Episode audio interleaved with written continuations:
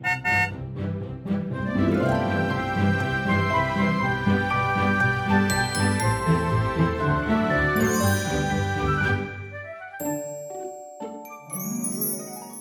迎一起跟着 JK 过一年，陪你找到真心想做的事。我是 Kevin，我是 Jerome，然后我们今天还邀请到 Noelle。Hello，大家好，我是 Noelle。所以，我们今天来到我们的第二季的第三集了，然后就是用一个三爻的视角去看创造跟落实这个课题。所以，为什么我们今天会定那个主题叫“如何创造你的财运”呢？Jerome？对啊，大家会不会以为我们要转行做命理节目了？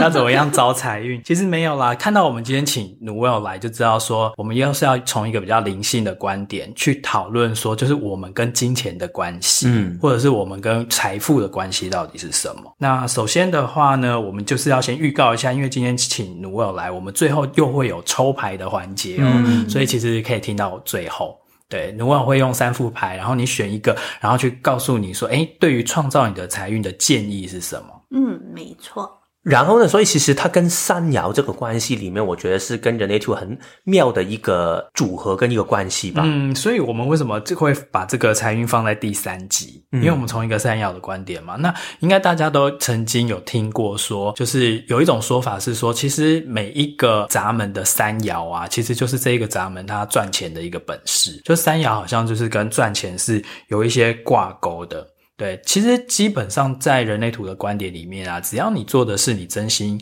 喜欢、真心有回应、有热情的事情，其实钱自然会来。嗯，所以不用一直处心积虑去想说我要怎么样赚钱。嗯，对。其实我觉得所谓的善摇会比较可以容易赚钱，它也是有一种的脉络在的。因为其实三爻就是一个非常愿意去尝试嘛。然后你不停在尝试的过程里面，你自然就会学懂很多东西。然后就在这个不停持续的运转，然后不停尝试的过程里面，你自然就可以学到，然后也可以慢慢去赚到钱了。所以其实今天我们会说关于财运这个部分，里面也会有这样的一种的意涵吧。因为其实，在创造的过程里面，最需要的事情就是你要不停的尝试，嗯，尝试的够多的话，你自然会有经验，然后自然会有一次成功。但是我觉得从另外一个面向来看，我们也可以理解到为什么我们会把这个第三集这个内容定在啊、呃、创造你的财运上面。因为你可以想象一下，我们之前有在这一季里面的第一集，我们有说过一个说法嘛，其实说文明的等分啊，这个等分里面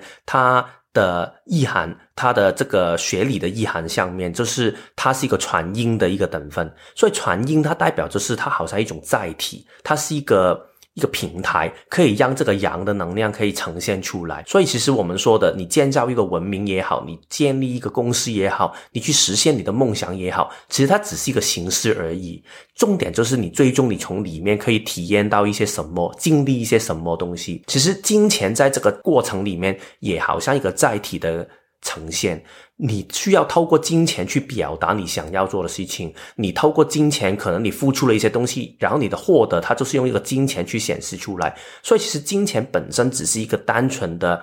一个静态的一个载体吧。重点是它里面表达的一个能量的流动跟运转是什么一回事。所以为什么我们今天会说的题目不是说你如何可以赚钱，而是如何创造你的财运。然后这个题目呢是 Noel。跟我们聊的时候，他去定出来的一个方向，所以今天我们就来听 Noelle 说一下，其实对他来说，财运跟金钱它的差别在哪里了？对，因为其实我们通常都会混为一谈，就会觉得说好像去，嗯、因为像我不知道你们有没有曾经去什么拜财神啊，或者是做过一些什么招财的仪式。对，因为我自己是有过，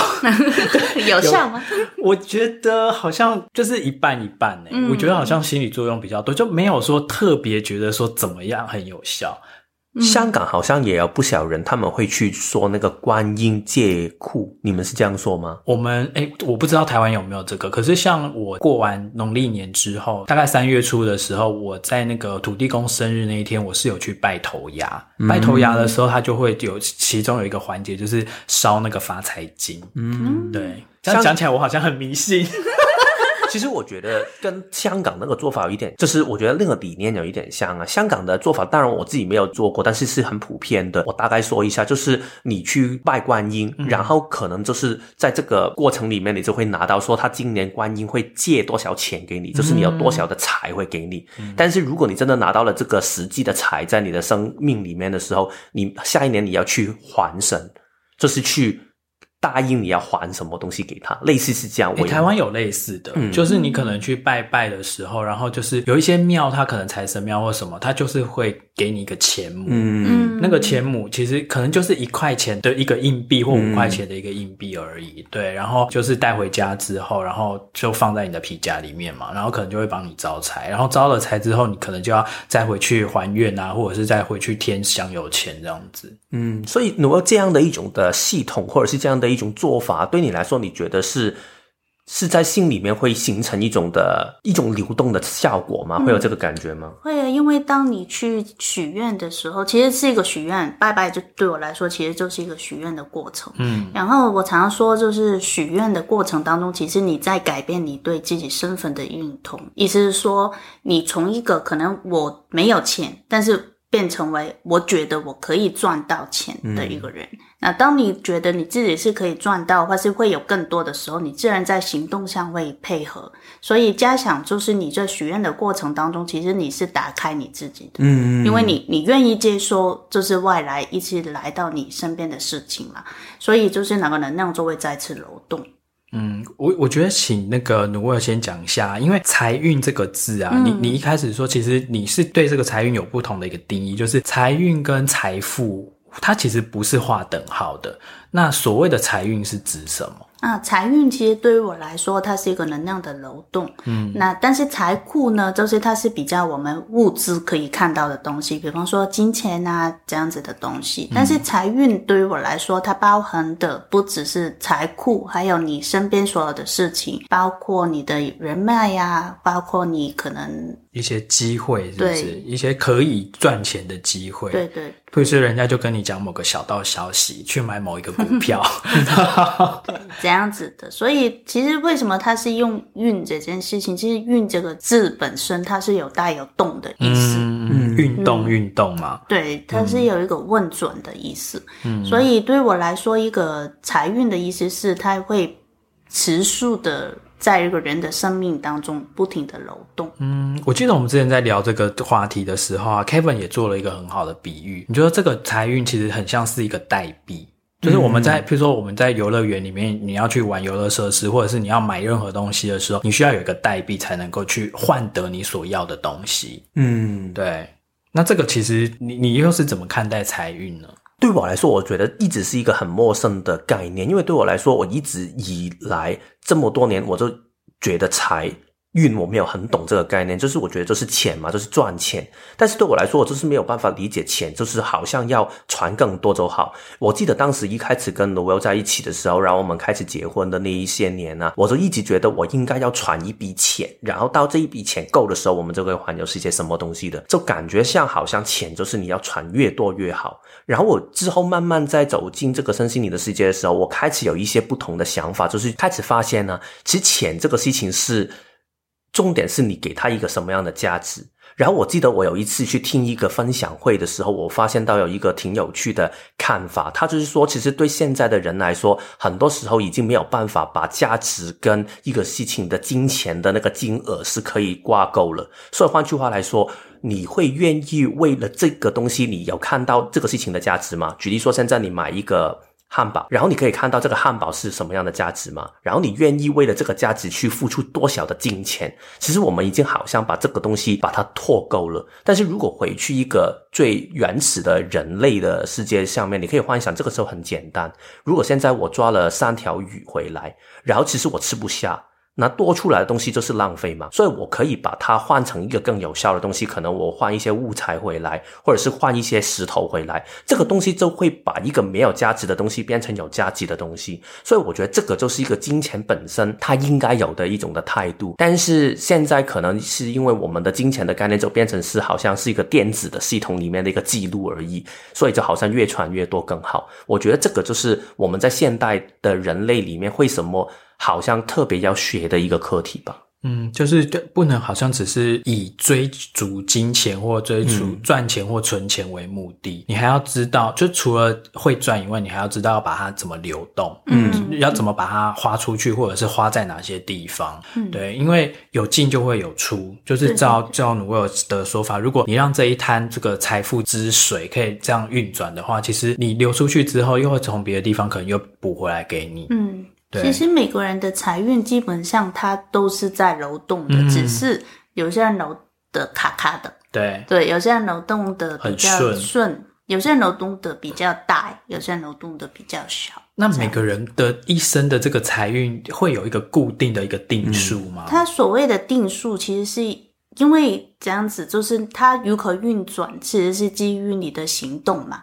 那、嗯、你的行动是基于你本来的可能性格，或是你的就是你个人一些经历加入这样子。而人是一个比较惯性的动物嘛，所以其实基本上我们有我们固定的运作的模式，而这个模式就会创作出你财运的多大多少。嗯、所以只要我想说的是，只要你愿意去改变。或是你知道你要往哪一个方向走的时候，你愿意去动起来的时候，其实那个财运流动的方式自然会跟随着你的行动而改变。所以，其实我们这个。在开创自己的财运的过程里面呢、啊，其实更要注重的是怎么样让自己的财运保持一个流动的状态，嗯、对对对，而不是说怎么样一直招财，一直招财。嗯，对，招财只有一半，另外一半还有你要怎么样继续让它流动。对，那我好奇哦，所以其实，在财运的角度来说，它跟金钱里面它的那个重叠性是如何？就是如果我们说财运不等于金钱的时候，应该说的说法就是财运包括的东西是。不止金钱嘛，应该还有其他东西。嗯、那还有什么东西是可以我们想象在财运里面呢？因为“财”这个字本身它是贝字，然后旁边是一个“财”嘛，嗯，然后贝字在古代它是代币的一种，嗯、所以你要有钱，旁边就是财，就是你要用运用你的才能，你才能够赚到你。就是可能你需要的，就是财库这样子。嗯、所以对于我来说，其实包括比方说，你就是在运用你的才能上面，你所需要的机会，嗯，或是你一些人际机会啊，一些，就是也许贵人啊，嗯、遇到一些工作上的贵人。他因为因为他为什么我要停下来想，是因为根据每一个人他可能的遭遇都不一样，嗯、那代表的是对于他来说，那个财运，他要做做一个财运，他需要的。那个元素都不一样，所以其实最主要是你要看你想创作的是什么，在你生命当中运用你的才能，你想创作出什么来，然后因应你你需要创作的东西，它可能需要不同的元素。举例说，比方说你是在做可能身心灵的东西，它可能需要的不只是客人，或是不只是人员，啊、那那还还有可能就是你自己学习跟受训的一些机会，或是你遇到好的老师这样子。嗯，那我可以这样去理解吗？就是你想去创造你的梦想，或者是想去实现你的梦想里面所有一切可以助你成功的一个资源，其实都是说可以归纳成为、嗯。财运的这个部分，对，没错，嗯，我是这样子想，就是一个有健康财运的人，就代表说他其实有足够的资源去做他想做的事，嗯、或是他想过的生活，自然会有一些助缘会来帮助他。对对对对对，哦，所以不见得只是有钱啊，嗯、因为有的时候有些人他可能，比如说你想要环游世界，不是说你有钱才能环游世界啊。也许如果你你有一些饭店的 sponsor，或者是你有一些那个航空公司的 sponsor，、嗯、他也可以给你去达成这个愿望啊。嗯，对。就比方说，像我就是有时候很想买一个东西的时候，它会莫名的打折。嗯，那你买到，你就会用很便宜的价钱买到，你这也是财运的一种啊。或者是有一个朋友送他。嗯，对对对，经常出现就是有人送我。那所以你是用什么？你有什么样的秘诀去打开自己的财运啊？你说那个流动是，譬如说你也常常送别人东西吗？嗯、还是怎么样？首先，第一，我没有觉得任何东西是属于我的，它只是流过我的生命，然后协助我完成一些事情，然后它就会离开。欸、这是很好的观念。嗯，所以其实你没有拥有很多钱，它只是。跟你好像一个朋友的关系啊，你需要我，我来帮你。那你如何对待这个朋友，也会影响到你们的关系嘛？嗯，所以，比方说啊、呃，你在这个时间你需要一些什么的时候，其实你就可以跟自己说啊，我需要这样子的帮助。但是你不是要追求我永远把它握在我的手中，嗯、因为这样子你就会变得很痛苦。因为当你没有的时候，你就会问或是怀疑自己。这样子的一个观念是我从应该是我。开始自己做我自己的事情的时候学到吧，因为啊、呃，以前在工作当中，我会看到很多人他会很直觉拿着一些东西，比方说他的那个职位啊，嗯，这样子。但是这样子做起来你不快乐，你不快乐，你运用到不能够完全运用到你的才能的时候，那个才自然会。不太顺，嗯，不太顺的意思不代表你赚不到钱，而是你赚钱的过程你不开心，而且你生活当中感觉哪里都卡卡的。嗯、但是可能你是有钱的、啊，就赚的很累，对，这样赚的很心好累，嗯、对，赚的心很累，对，这样子。所以啊、呃，如果财运上顺的这个所谓的金钱的朋友，或是财库的朋友，应该是能够跟你一起开心的创作的。我是这样子认为。嗯哼哼，所以这样听起来的话，好像要让自己的财运啊保持在一个良好的状态的话，就是要先知道怎么样去呃让它不要卡住，嗯，让它一直保持在一个很顺畅、一个流动的状态。通常有什么样的原因会使我们的财运卡住啊？会不顺？通常第一个最常出现的是自己怀疑自己在做的事情，嗯、因为很多时候人自我怀疑的时候，他会常常问：你们会问什么？当你怀疑自己的时候，就会觉得说：我明明已经很努力了，嗯、然后为什么好像推展事情都不顺利？因为 Why me 的那一种，对，因为不停的问为什么的时候，嗯、你就会把自己的推向只看到一个面向，因为那个为什么当中，它疤痕的一定会有一些。很多负面的情况嘛，你因为有一个负面的情绪，嗯、所以你问为什么？所以你呢，就问句当中一定会包含负面的词语。你这样子重复一直在问的时候，其实也是自我催眠的一种，就是哦，为什么我只能够这样子？嗯、其实你底下的就是不停的告诉自己这件事情。嗯，所以当你自我怀疑的过程当中，其实因为你不停的停在一个点，不停的在钻牛角尖，嗯，所以其实能量就会停下来了。所以，我们应该，你刚才说的意思就是说，我们尽量不要再一直钻牛角尖问 why，就是为什么，为什么会这样，或为什么我会那么不顺，或为什么怎样怎样怎样，比较负面的这些为什么，那我们取而代之的应该怎么问呢？通通常其实自我怀疑是一定有的，嗯，特别是你在尝试一些比较新或是你从没有尝试过的事情，但是过程当中，如果你遇到卡住的点，或是你觉得哎，是不是我不行的时候，其实你反而你可以问一下的是，我在这个当下还可以做什么？嗯，还有就是我是不是真的很想做这件事情？因为有时候两个自我怀疑只是。也可能是一个提醒，告诉你啊，是不是这件事情不太适合我？那你如何知道适不适合你？你就要先下去真的做做看，因为永远在想，你永远不知道。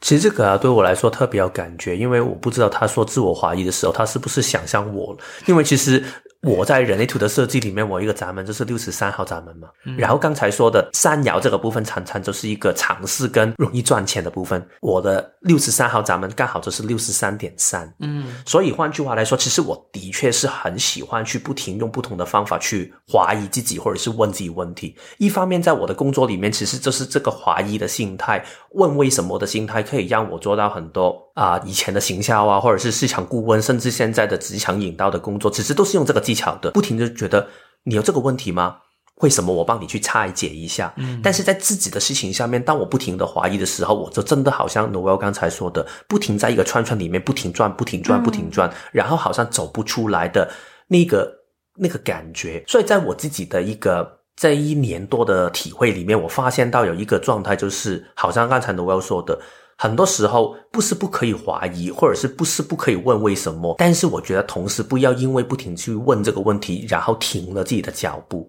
因为很多时候，你只要专注的踏出你的第一步，然后走在这个路上，无论你还是带着怀疑还是没有，你会发现这个流动开始就会把你这一些混乱的东西会整理出一条路出来了。所以我觉得很多时候真的会最混乱跟最不流动的时候，就是你一直在想。或者是你整个过程应该要走一二三四五五步的话，你走了一二的时候，你就开始怀疑了，然后你停下来，然后你越停越怀疑。但是更好的做法就是你先好好走完，可能你走到一二三四，走到这个时间的时候，你开始那个问题就会自然消失掉了，它就会不见了，然后这个的流动你就会重新回来。所以我觉得重点就是不要去抗拒这一种怀疑的心态吧。但是好像我刚才说的。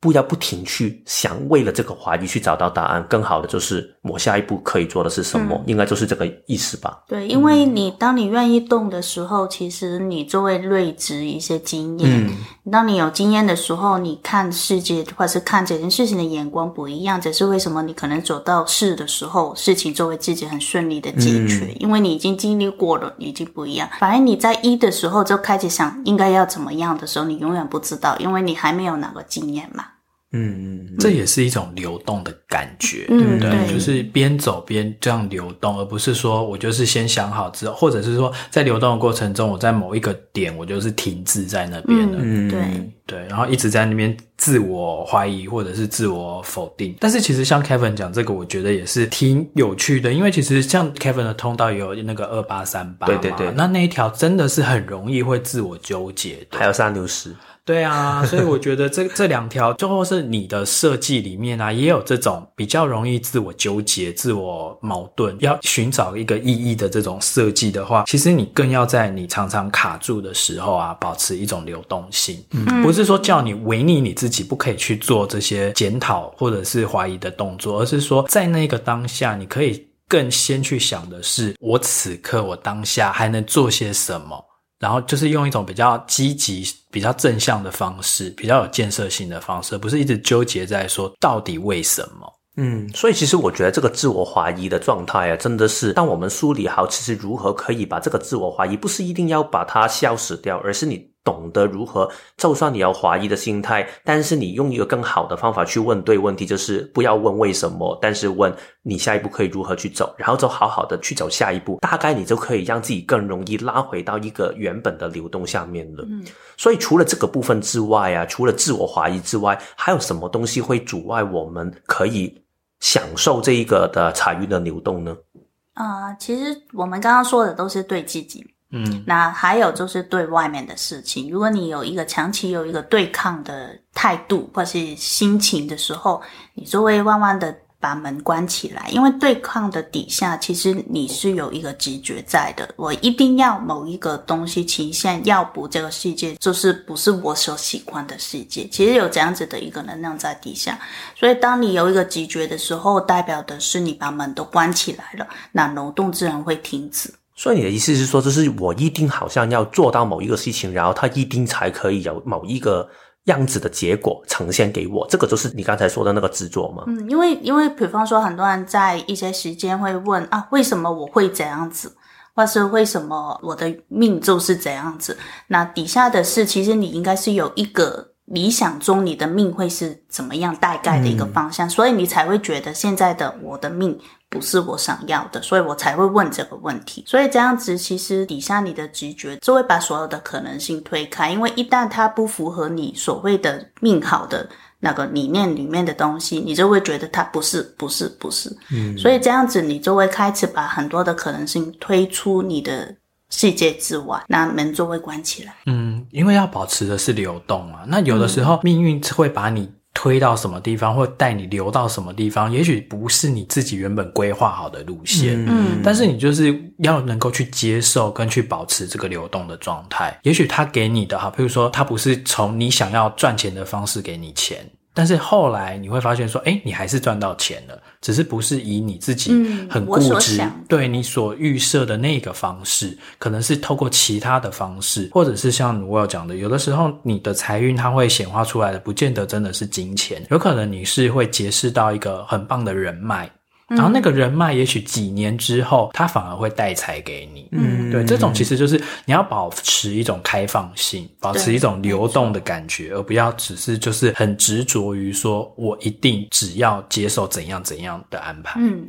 我回想自己啊，因为这个周好像刚才我说嘛，自我怀疑是我的一个特征，然后另外一个对宇宙的怀疑，我觉得也是我的另外一个特征，因为我的。轮回交叉叫不预期，所以在我的概念里面，其实很多人误解了这个所谓的不预期的轮回交叉，就是以为啊，对啊，你就常常会遇到一些很。不预期的事情，其实我觉得那个意思不是这样，而是有这个轮回交叉的人，他会有很多事情想用某一个特定的样子去呈现，但是在人生的过程里面，会慢慢学习到，其实很多东西会是出现在意料之外的。所以其实我以前大部分的人生就是我很想把东西规划好，然后我觉得我要做一二三，然后它就会出现四五。如果它不出现四五，出现六的话，我就会觉得。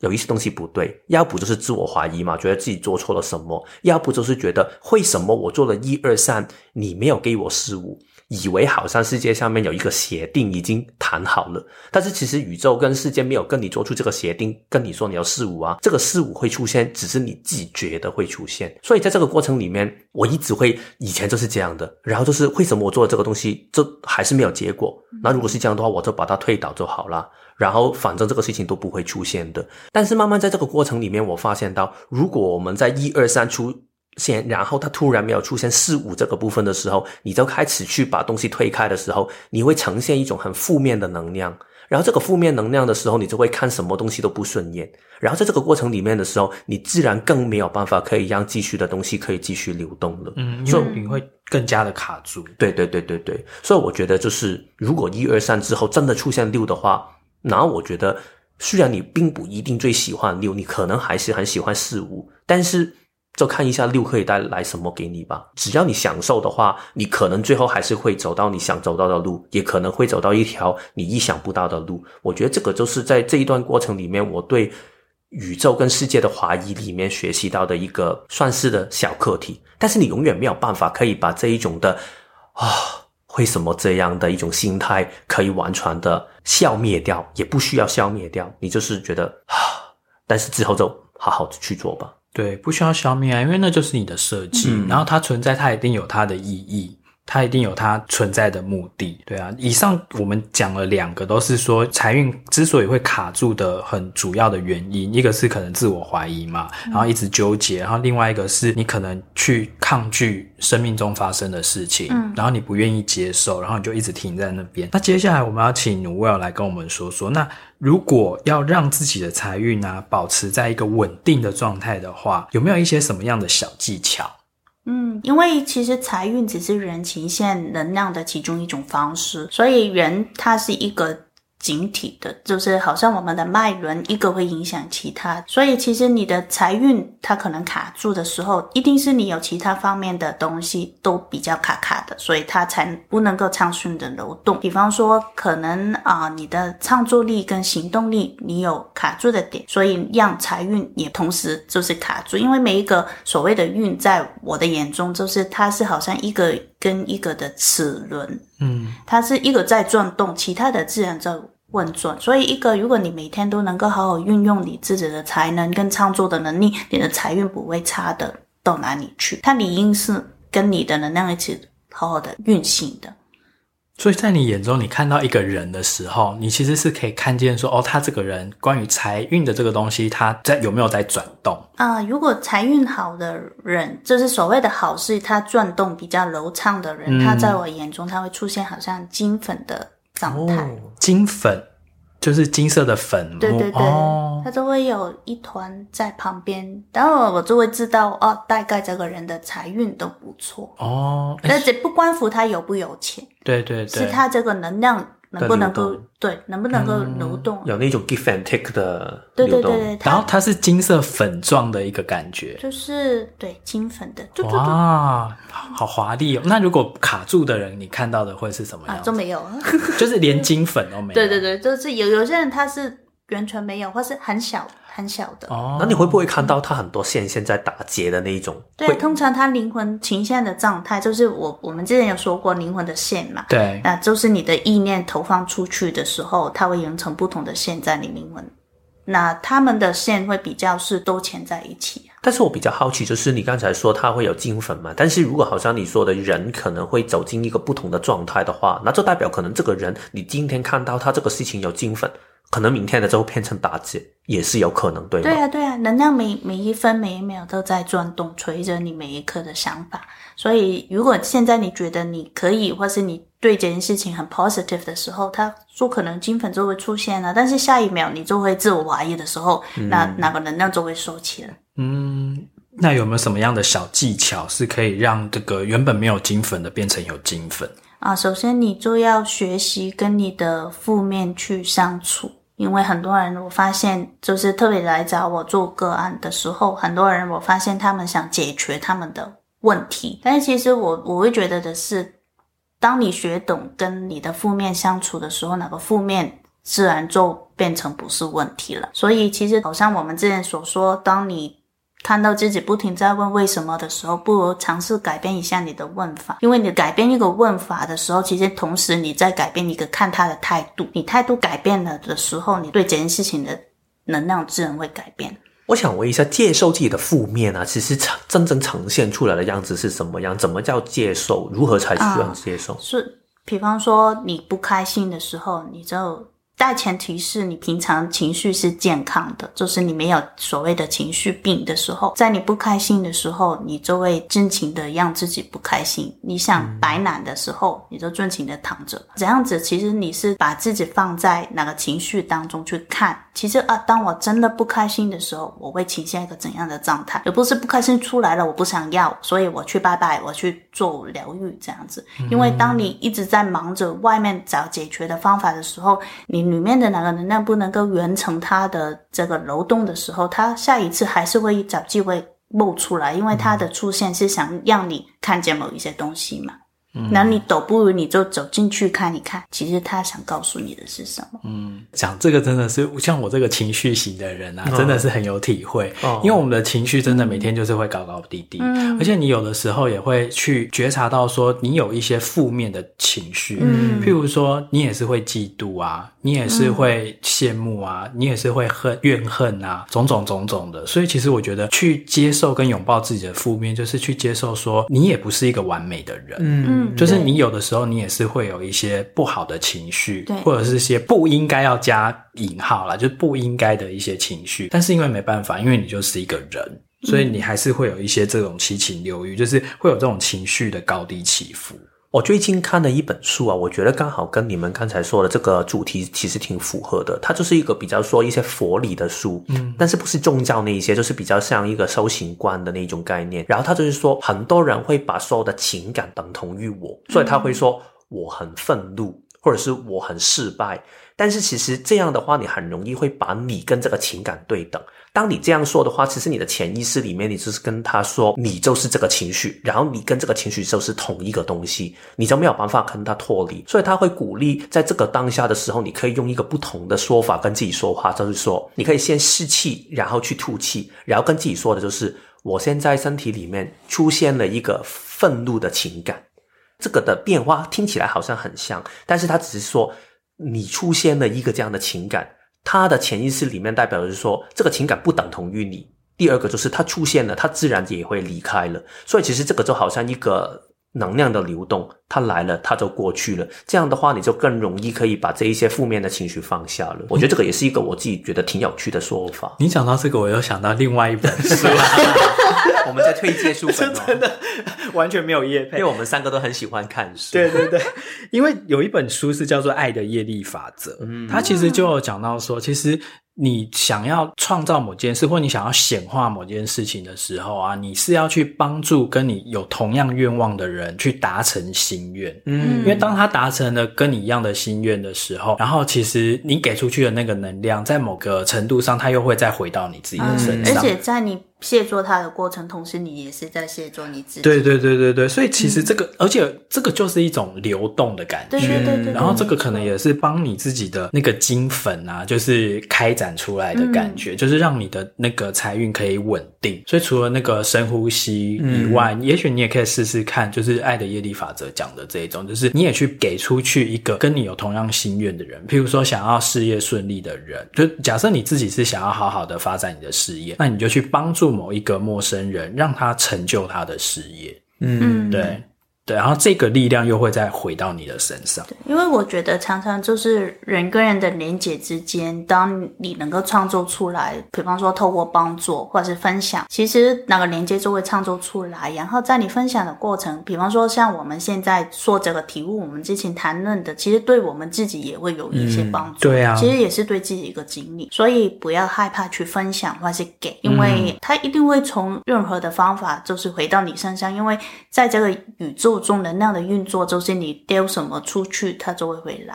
你掉什么出去就会回来。所以意思是说，如果你掉出去的都是负面的，它回来的不见得一定会变成正面，因为那个能量的状态是在这个频率当中你。掉出去的回来的都是相同的频率，嗯，真的会越给越多哎，对对对对，嗯，我觉得如果你也好像我这一种，就是天生真的比较已经过了可能几十年，很喜欢怀疑的人，或者是没有办法可以完全相信的人呢，我觉得有一个心态上面的调整，你可以尝试看看，就是你不一定要完全相信一切都可以有这一种的流动，如果你真的没有办法相信的话，没关系，但是你不要。完全的相信这个事情是一定没有可能的，对，这两个是有差别的。嗯，你保持一种开放的心态，可能它会存在，可能它不会，就看一下吧。嗯，这个心态的话，至少你不会把所有东西都会抗拒在外面，至少你可以开一道门。你没有说开一个门去欢迎他们，但是至少你开一条小门，他们有机会可以进来，嗯，我觉得这个就足够了。嗯，这就是一种保持流动啊。嗯，就是你不用把自己封闭起来。还有另外一个，你可以很快转变自己频率的一个小练习或是小方法，就是你去尝试感谢身边发生的一次。嗯，因为为什么这样子会有？下午是因为当你去尝试感谢他们、谢谢他们的时候，你在改变你看哪件事情的角度。当你愿意改变一个角度去看的时候，代表有新的可能就会出现，因为你尝试用一个不同的态度去回应身边发生的事情。所以你说的感谢是如何？就是可能举例说，我今天出去外面吃饭，然后我可以感谢一些什么？嗯、那比方说我我常常在走路的时候看见植物，我都谢谢他们，就是谢谢他们，你们在，就是这个环境的空气，因为你们在变得比较好，或是纯粹的谢谢他们。的存在就是这么美丽，让我看见，我心情很好，这样子。嗯、所以就是其实是一些很小很小的事情，比方说，可能今天你去吃午饭的时候，有你喜欢的小菜，那已经是一件很开心的事情，嗯、因为你吃到你喜欢的、啊，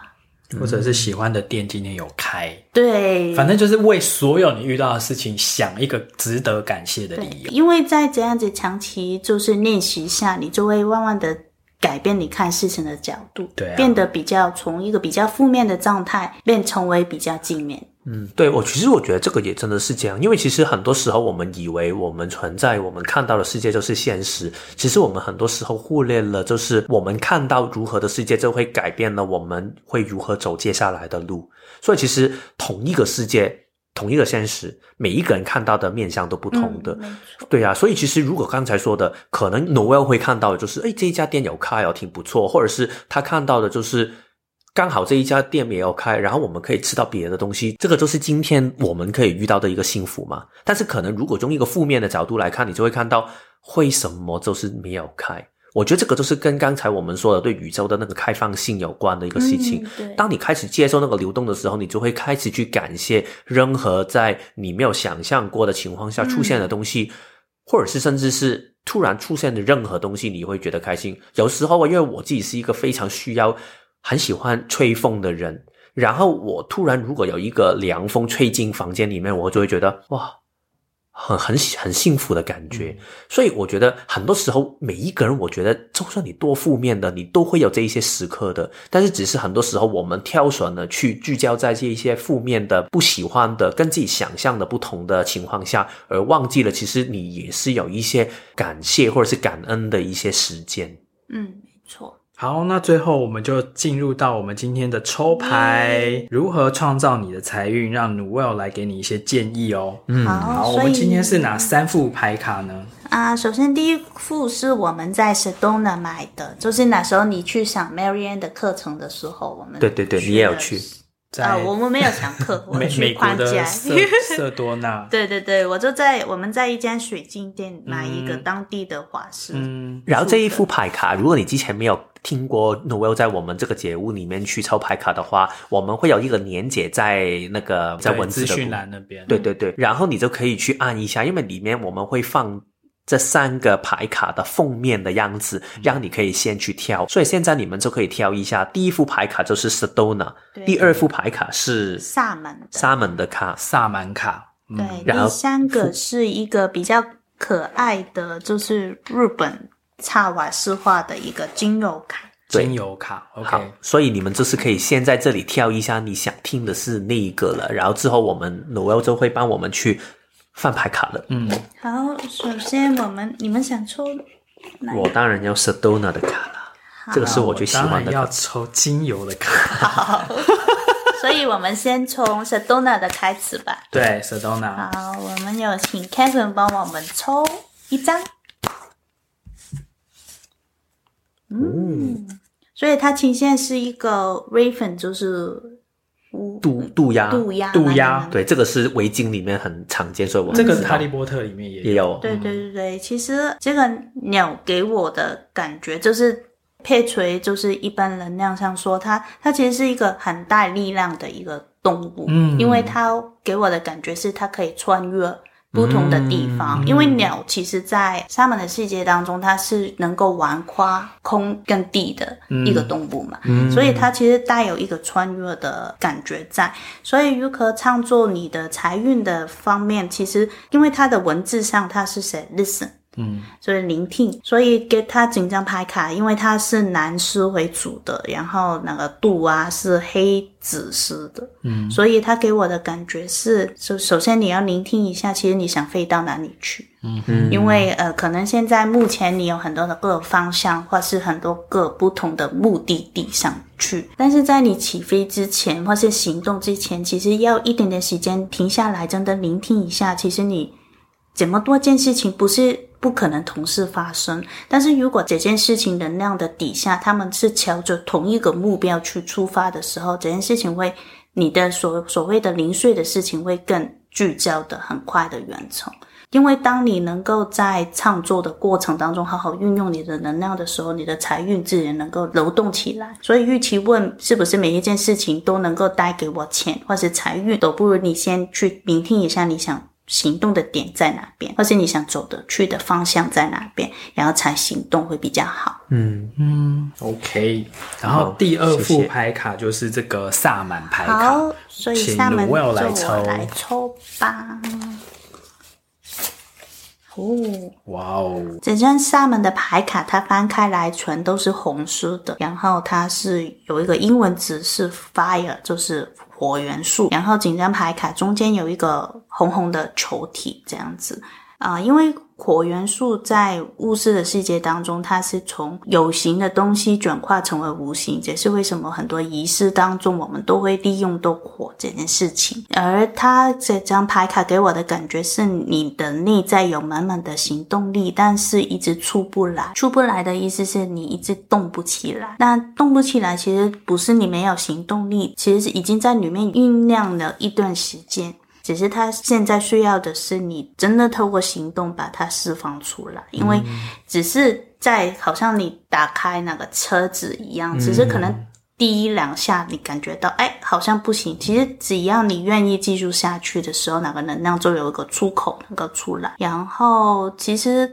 当你愿意动的时候，你心底里面所想的事情就能够做到。然后另外一个就是，当你能能够动的时候，代表你的能量再次运转，你的财运自然就会嗯来了。这一张牌卡下面也真的很多的圆形，它中间就是有一个很大的圆形包住一团火。对，然后火中间其实有一个小爱心，嗯，对，所以其实当你能够动起来的时候，你对我来说，它的感觉是你就能够走到你心里想想的地方，嗯，所以选到第二组萨满牌卡的人，其实只缺行动了，对对对，他已经酝酿很久，对对对，那个热情一直想要冲出来，对，但是他又把自己一直限制住，对，只要解放自己吧，对，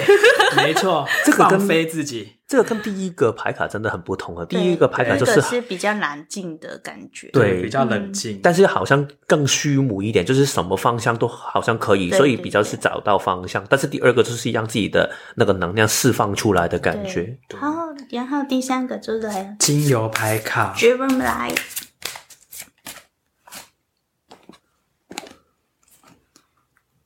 嗯，它是一个杜松，杜松，杜松的一张牌卡，然后牌卡上面有一个很大的女生的头在右手边，然后一棵大树，树下坐着一个人，看着一个火，一个萤火，一个柴火，对，对，然后火就是飘散出天空这样子。嗯、对于我来说，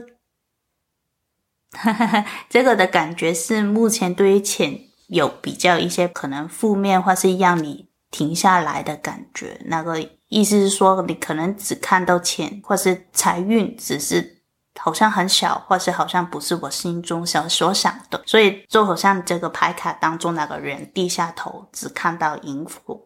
但是其实它背后有一个很大的树 support 它，然后它在天空中有一个好像女神的东西抱着很多的果实，然后天空还有流星。所以如果选这个牌卡的朋友，可能尝试看一下其他的东西，因为其实祝福一直都在，只是你没有看见。你没有看见不代表它不存在，只是你的镜头没有对准它而已。所以如果你想你的财运能够再度运转起来，就尝试。把一直困着你的事情暂时是放下，然后去做一下别的，然后你可能在做别的的过程当中，你会看到宇宙给你的祝福。我觉得这这一张牌卡刚好就是可以回到我们刚才说那个感谢的面向。嗯，对。他真的是好像我只是看到我的火，他没有说他不感谢，但是他只是我好像都看不到，其实世界上面还有更多更美丽的东西，其实值得他看。对啊，天空还有女神抱着一大堆很丰盛的果实。嗯嗯，对。好，谢谢 Noelle。嗯，接下来我们就是要来这一集的两个小练习了。嗯所以第一个想练习呢，就是刚才 Noelle 给我们的一个意见，就是当我们如果遇到任何自我怀疑，或者是怀疑世界也好，怀疑宇宙也好，生命也好，当那个时间出现的时候，你开始去想为什么的时候，就可以开始去改变一下你问问题的方法，问你什么可以做，这是 how 的问题，我可以如何做到我想做的事情。然后下一步你要做的事情可以是什么？这个问题了。嗯，就从一直问 why 为什么变成问 how 如何，在这个面对眼前的这个情况，我还可以做些什么努力，或者是我还可以做些什么去改善它？对，甚至其实我。想在这一个当下做一点什么也可以，对，因为有一些时候啊，在我自己的例子来说，有时候其实也不一定要做到一个正确的事情，嗯，你只要让做到一个事情可以让你专注在里面的时候，你的能量自然会走回一个自然的流动了。有一些时候我就是打电动，嗯，我疯狂的打电动的时候，反而我的心情会变得平静下来。嗯，所以我觉得重点就是下一步我要做一点什么比。你去不停问为什么更重要。嗯哼，那第二个小练习呢，就是要建立一个自己的幸福存折。这个其实就是跟我们最后提的那个感恩是有关系的。嗯，对对对对。其实之前如果大家有印象啊，我们有一集是当时听完灵魂急转弯的时候，有说过一个幸福小宝盒嘛？对，幸福小宝盒的练习。其实这个概念有一点相近，但是我觉得为什么我们会把它重新拿出来，然后把它改另外一个名字，是因为它的那个程度有一点差别的。上一次我们说的就是把你一些幸福的 moments 记下来，一些时刻记下来，但是这一次我们要做的事情就是你要在每天的生活里面好好的去观察有什么东西你是会感觉到感恩或者是感谢的心情，然后这个很重要，是因为我们的头脑啊，其实为了一个生存的机制，我们很容易会把所有的觉得不开心或者是危险的东西、不安的事情、负面的东西，我们都很容易头脑会记住它，因为这个是为了让我们可以在生命里面去避开一些危险嘛。但是其实。我们很多这些感谢的东西，我们都觉得对啊，这个东西不重要的，所以我们忘记了。所以我们要用一个更改变的方法去把这些东西把它先记下来。这个记下来的东西很有很重要的好处，是因为第一个，当你看到一些感谢的东西的时候，你自然可以更容易回到那个流动上面。这个是第一个。第二个是，当你看到这些感谢的面向的时候啊，你自然也会可以看到一个不同的世界。也会让你可以看到一些新的可能性，这个是第二个的好处。但是第三个的好处，就是因为我们突然也会走进一些觉得可能会觉得不稳定，然后觉得不安的时间，我们所谓的要让自己的能量可以流动跟稳定，并不代表我们一直走下去都会这样哦。我们很多时候会强调平衡嘛，但是所谓的平衡，并不代表说我们会一直在走这条路的上面，每一刻我们都走在一个中间的位置，只是在一个跨越时间的程度下面，我们会有一些高低起伏，但是我们有能力可以让我们在一个低点的时候，慢慢可以走回到一个平衡的状态，所以在这个状态下面，在不安的时候，你还要我去想问题的时候，我想的东西当然会负面嘛。所以这个时间，幸福的传者就有一个很好的好处，它可以让你在一个低潮的时间，你还有这一些储备可以拿来用。这个有一点像，就是我们平常的传者的概念，传者的概念就是平常传下钱。到了你需要钱的时候，你就可以拿来用了，不需要你在没有钱的时候还要去花力气去慢慢去赚钱。所以这个就是会为什么会想到这个幸福传者的这个想法了。所以这个就是我们这一次我们两个给大家的一个小练习，希望可以让大家在这个过程里面可以得到一个更完整的体验。嗯，然后最后顺便跟大家讲一下，就是因为第二季很快我们又会做到第六集了嘛，嗯、然后第六集我们通常都是一定会有一个就是听众的 Q&A 的环节，嗯、所以我们现在又要为了这个第六集，我们又要开始来募集你的故事或者是你想要问的那个问题。那我们这一次的截稿日期是六月二十四，那如果你其实不太懂是什么意思的话，你也可以去听我们第一季的第六集。好，我们的整集其实就是在做一个回复听众问题。或者你把你的梦想，或你这阵子正在想要创造的事情，来跟我们交流跟分享的一个管道。然后我们一样会从你的人类图里面会给你一些回馈跟意见。对，因为其实我们的方向就是啊，不是聚焦在每一个人的问题去做解答，而是去把大家。可能都会遇到的一些难题，或者是大家都值得听到的一些分享拉出来，让大家都可以从每一个人的分享里面得到启发。然后，如果你在第一季的第六集的时候已经做出分享过的话，我们特别鼓励你们也可以再次分享，因为其实我们也很想去听一下，在你这个梦想从想到现在落实的过程里面，会不会有一些新的。